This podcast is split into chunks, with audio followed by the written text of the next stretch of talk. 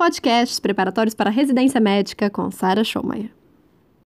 Gastroenterologia, anatomia cirúrgica do fígado. O fígado é considerada a maior glândula do corpo e se origina do intestino anterior. Anatomicamente, possui os ligamentos que são falciforme, coronariano, gastrohepático e hepatoduodenal. São importantes. Falciforme, coronariano, gastrehepático e hepatoduodenal. Existe uma linha chamada linha de Cantley, linha de Cantley, Cantley, Cantley, Cantley, Cantley. É a linha que divide o fígado direito do fígado esquerdo. Ela passa da vesícula biliar, medialmente, até a veia hepática média. Isso é importante porque a divisão anatômica do fígado é diferente da divisão cirúrgica do fígado.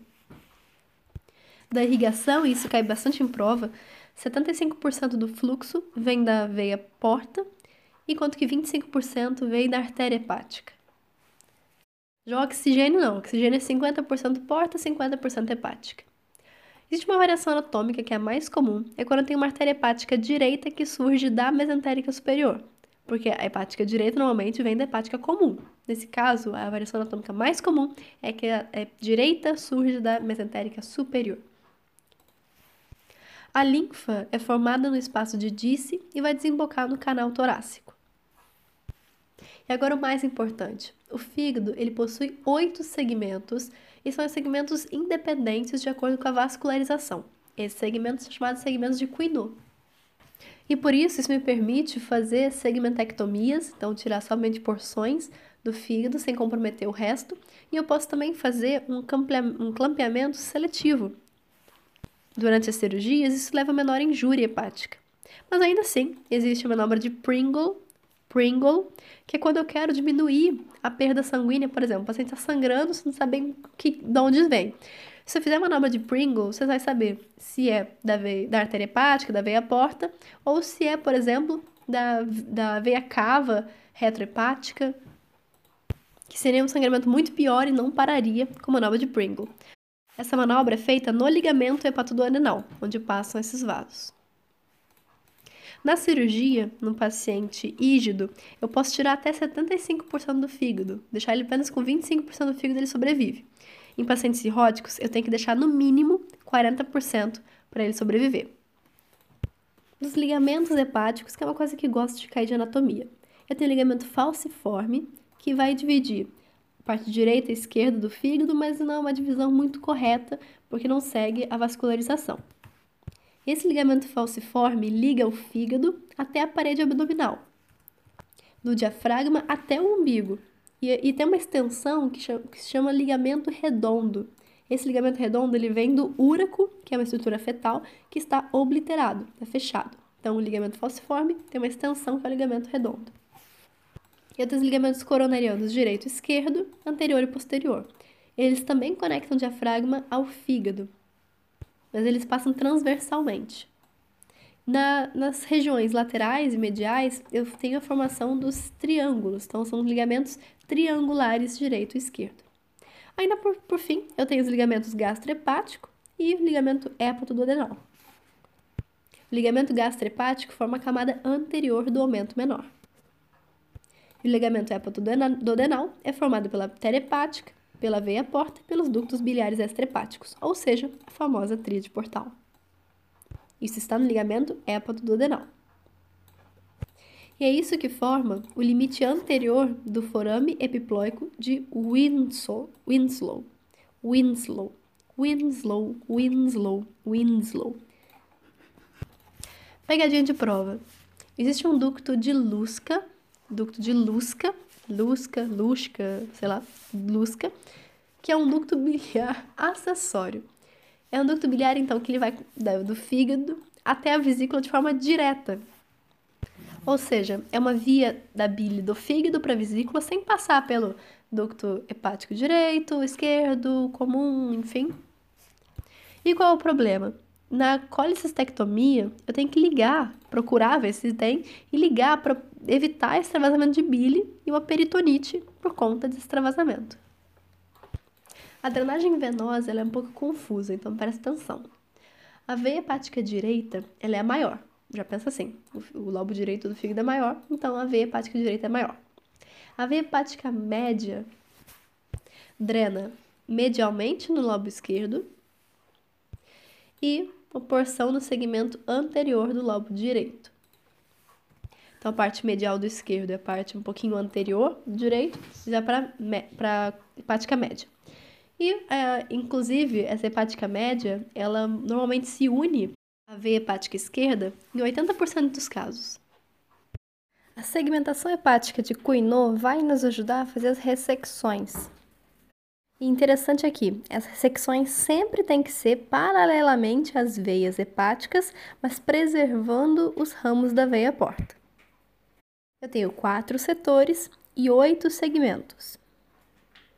Dos oito segmentos, quatro estão à direita, três estão à esquerda, sendo que o caudado está localizado separadamente, porque sua embriologia também é diferente. E os números de 1 a 8 são colocados no sentido horário a partir do lobo caudado. Então fica 2, 3 e 4 à esquerda, 5, 6, 7, 8 à direita. 2, 3, 4 à esquerda, 5, 6, 7, 8 à direita. O 4, que está na esquerda, é subdividido em 4A e 4B.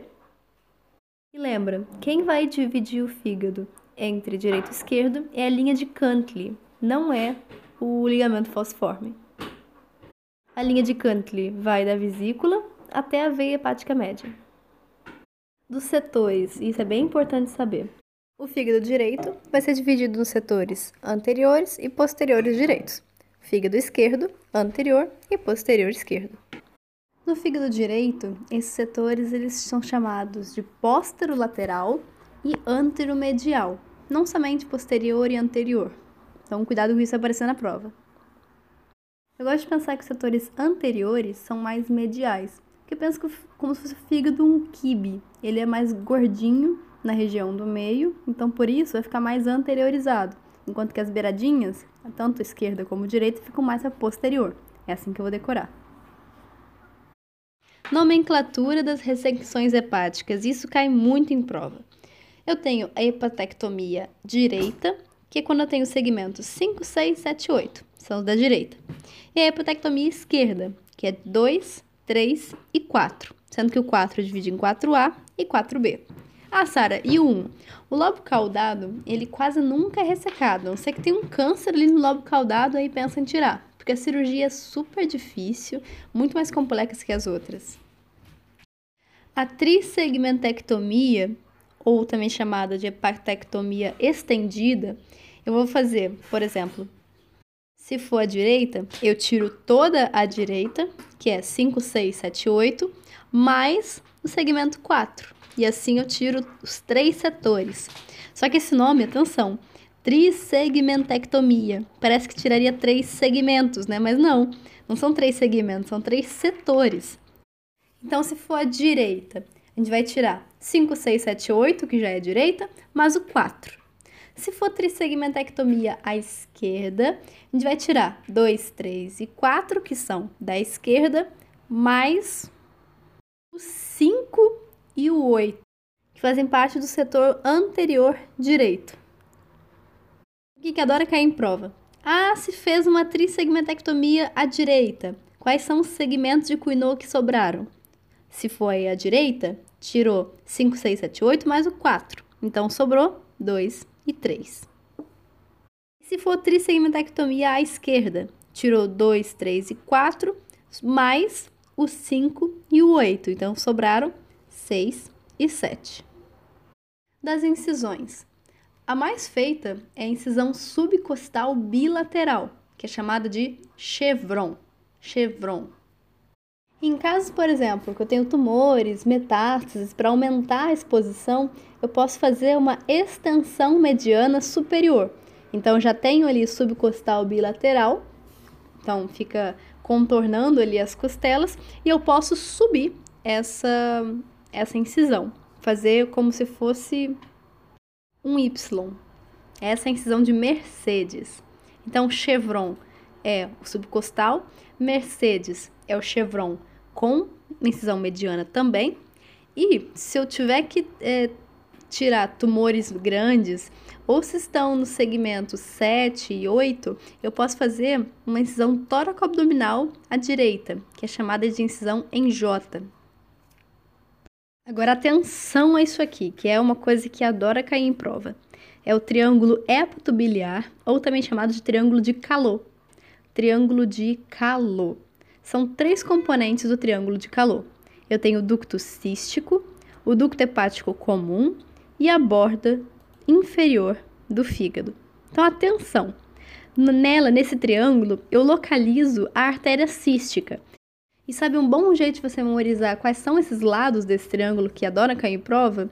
Você vai pensar o seguinte: não tem artéria no triângulo. A artéria está dentro do triângulo. E geralmente nas alternativas ele adora colocar artérias no meio. E aí você já vai descartando. Não, a artéria não tem no, trígono de, no triângulo de calor.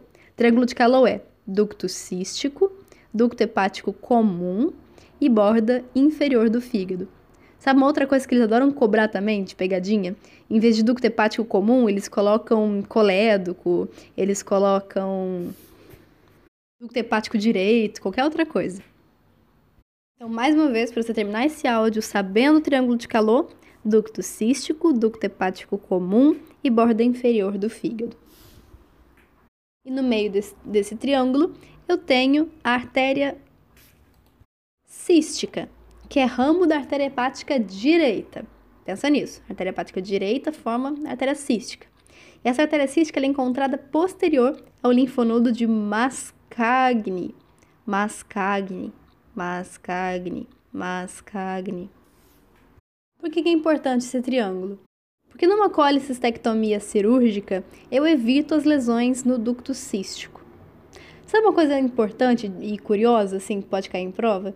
Tanto o colo da vesícula como o ducto cístico, esse ducto cístico que forma aí o triângulo de calor, é, eles contêm pregas mucosas espirais, são chamadas de válvulas de Heister. Heister, com H, Heister. A colicistectomia geralmente é feita por essas manipulações hepáticas. Quando eu tenho que fazer a ressecção, isso me permite uma, uma dissecção mais segura das estruturas da porta hepática. Você acabou de ouvir os temas mais frequentes nas provas de residência médica sobre esse assunto.